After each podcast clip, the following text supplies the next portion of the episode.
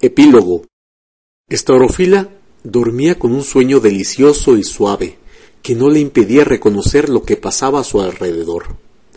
Sentía, pues, que descansaba sobre una alfombra de menuda hierba bajo un árbol frondoso. Gozaba de la frescura de aquel ameno sitio y la dulzura del canto de las aves. De repente se sintió abrazar, besar y bañar con llanto sus manos y su rostro. Llegaron a su oído dos voces, una de hombre y otra de mujer. No era el príncipe, no era Quejaritomene, y sin embargo, con cada acento, aquellas voces hacían vibrar las más delicadas fibras de su corazón. La llamaban hija y le decían las palabras más cariñosas. Tu esposo, le decían, nos ha librado del cautiverio de la sierpe. En aquel barranco en que caímos uno después de otro, fuimos hechos prisioneros. Oh, cuánto tiempo hemos gemido en sus terribles mazmorras. Pero en fin, estamos libres. El daño en nuestra culpa ha sido reparado con ventaja. Oh, salud y gloria a nuestro libertador. Estaurofila abrió los ojos y se halló en los brazos de Protáner y Protogina, sus amados padres. Ella, que había entregado su corazón a su esposo, que no vivía sino para él, que le estaba toda consagrada, no obstante, sentir gozar los gratos estremecimientos de júbilo al abrazar a seres tan queridos, y halló en su corazón, sin ofensa de su amor, un arrebato de ternura para ellos. Echóse a su cuello, derramando dulces lágrimas. Hija mía, le dijeron, este sitio encantador es tu cuna, el hermoso jardín de bellas flores. Los padres y la hija juntos, libres, felices, ¿qué hicieron? ¿Qué se dijeron? ¿Qué sensaciones experimentaron? Oh, delicia inmensa, oh, bien inexplicable. Oh, ¿y qué sentiría un corazón al abrazar a los que le dieron el ser? Abrazarlos, digo, en la mansión de la felicidad. Oh, mis caras amigas, no llevéis a mal, os ruego, que se haya dedicado al obsequio del filial amor esta parte de nuestra parábola. Vosotras habéis conocido a mi dulce y querida madre, vosotras la habéis llamado también con ese mismo nombre. Sabéis cuán digna es de que se le consagre este recuerdo. En ella pensaba cuando os refería este pasaje. Así pues, tanto vosotras las primeras como las que después la habéis oído o leído, uníos a mí, os ruego, y coloquemos sobre su sepulcro amado esta pequeña ofrenda. Y ahora, perdonadme haber interrumpido nuestra historia. Ella se acerca a su fin, Escuchad. Estaurofila oyó un rumor hacia la puerta y vio parar una carroza. ¿Cuál fue su gozo al ver bajar de ella a la reina de las luces, acompañada de Teóforo? Corre ligera al encuentro de ambos, arrojas en sus brazos, dulces lágrimas, transportes de alegría, éxtasis de agradecimiento. Que Jaritomene condujo hasta Orofila delante de su espejo, donde examinó cuidadosamente si su adorno había sufrido algún detrimento, si había en ella algo menos digno de la presencia del rey. Nada, nada había sido manchado ni descompuesto, ni aun siquiera había sido movido uno solo de los rizos de su hermosa cabellera, ni aun se había manchado la orla de su vestidura con el cieno del lago. Las perlas, las flores, las alhajas, todo estaba en su debido lugar. Que Jaritomene la hizo subir a la carroza, y poco más tarde la ciudad de las luces estaba a su vista, sus puertas labradas de preciosas piedras, sus calles enlosadas de oro y de diamantes, sus plazas de oro purísimo, brillante como un espejo, el río que alegra la ciudad feliz, el árbol de los doce frutos, que forma bosques en sus riberas. Llegaron a las puertas del palacio. Estaurofila, guiada por sus conductores, subió las escaleras y llegó a un salón donde se hallaba el príncipe, sentado en su trono y revestido de gloria y majestad. Su manto era de encendida púrpura, tenía en su cabeza una rica corona y un cetro de oro empuñaba en su mano. En aquel punto se ocupaba en revisar los pasaportes de los que pretendían que se les diese carta de ciudadanía en el reino de las luces. Los que no estaban según la ley eran desechados. Los que llenaban las condiciones de ella eran admitidos. Aquellos a quienes faltaban algunos requisitos eran detenidos hasta tanto que los llenasen.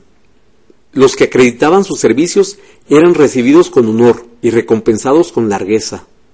Ninguno osaba acercarse al trono si el príncipe no extendía su cetro hacia él en señal de clemencia. Llegada esta orofila a la presencia del príncipe, al ver su deslumbrante belleza, su noble majestad se sintió desfallecer de júbilo, de amor y de respeto, y hubiera caído al suelo si que Jaritomene y Teóforo no lo hubieran sostenido. Mas el príncipe, al verla pálida y próxima a desmayarse, bajó de su trono, puso en sus labios la punta de su cetro, y abrazándola le dijo Estorofila, esposa mía, mi hermana, ¿qué temes? Los rigores de la ley nada tienen que ver contigo. ¿Podrías rechazarte en mi presencia, yo que te he amado, que te he escogido, que te he preparado para este día? Estorofila se reanimó con tan dulces caricias, y tomándola el príncipe por la mano, la condujo a la presencia del rey. La reina y la acompañaban. El augusto monarca lo recibió con los brazos abiertos y le dijo Ven en buena hora, amada hija, a recibir la corona que te estaba preparada desde antes que nacieras. Enseguida hizo sentar en su trono al príncipe su hijo, a quien había constituido rey y señor de todos sus dominios, asociándolo a su imperio, para que reinase y gobernase juntamente con él. Hizo sentar a Estaurofila a la derecha de su esposo, y poniendo sobre su cabeza una bellísima corona, la hizo proclamar princesa de las luces y reina esposa de su hijo. Todos los cortesanos, los grandes y las amigas de Estaurofila vinieron a felicitarla, resonando grandes aclamaciones, músicas, fiestas y regocijos. ¿Cuándo era Estaurofila más dichosa? ¿Dónde gozaba más? Sentada a la diestra de su esposo, recibiendo gloriosos aplausos y felicitaciones, o conversando a solas con él, ya en sus paseos por los jardines y huertos solitarios, ya en el secreto retiro de su aposento? Placeres, riquezas, honores, delicias indecibles. Colmada de tantos bienes, parecía que nada faltaba a su felicidad, y sin embargo, faltaba una cosa, y el príncipe pensaba en ella. Así es que un día le dijo, Estaurofila mía, vencida y encadenada la sierpe, ha desaparecido el lago que había abierto su malicia.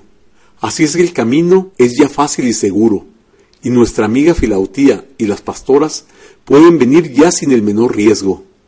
He dado orden de que vengan conducidas por buletes, y ahora llegan. Vamos a recibirlas. Estaurofila, acompañada del príncipe, que Jaritomene y otras varias personas, salió a su encuentro.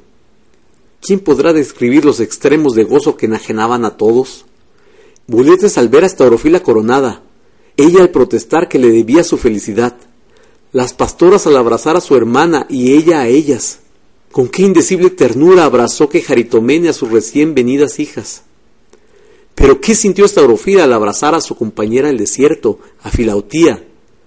Esta, apenas había respirado los saludables aires de su patria, recobró enteramente su razón y su salud. Habían desaparecido de ella los achaques de la ancianidad. Se hallaba rejuvenecida, hermosa, ágil y ligera. Conducida por el príncipe y estaurofila, fue a tomar posesión del aposento que en el palacio del rey le estaba destinado, y de todas las riquezas que para ella estaban preparadas, joyas, vestidos, manjares, carrozas, jardines. ¿Cómo daba gracias a Estaurofila por la violencia que le había hecho? Oh, cómo se alegraba de haber trocado el desierto por aquella felicísima mansión. Buletes fue colmado de honores, y las pastoras colocadas convenientemente. Todos eran felices, y todos hallaban que lo que habían recibido superaba en gran manera sus méritos y aun a sus deseos.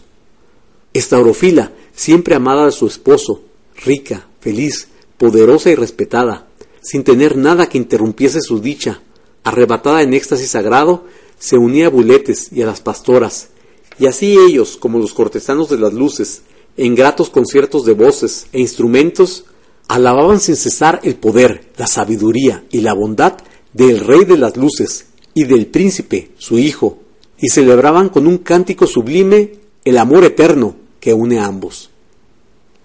Fin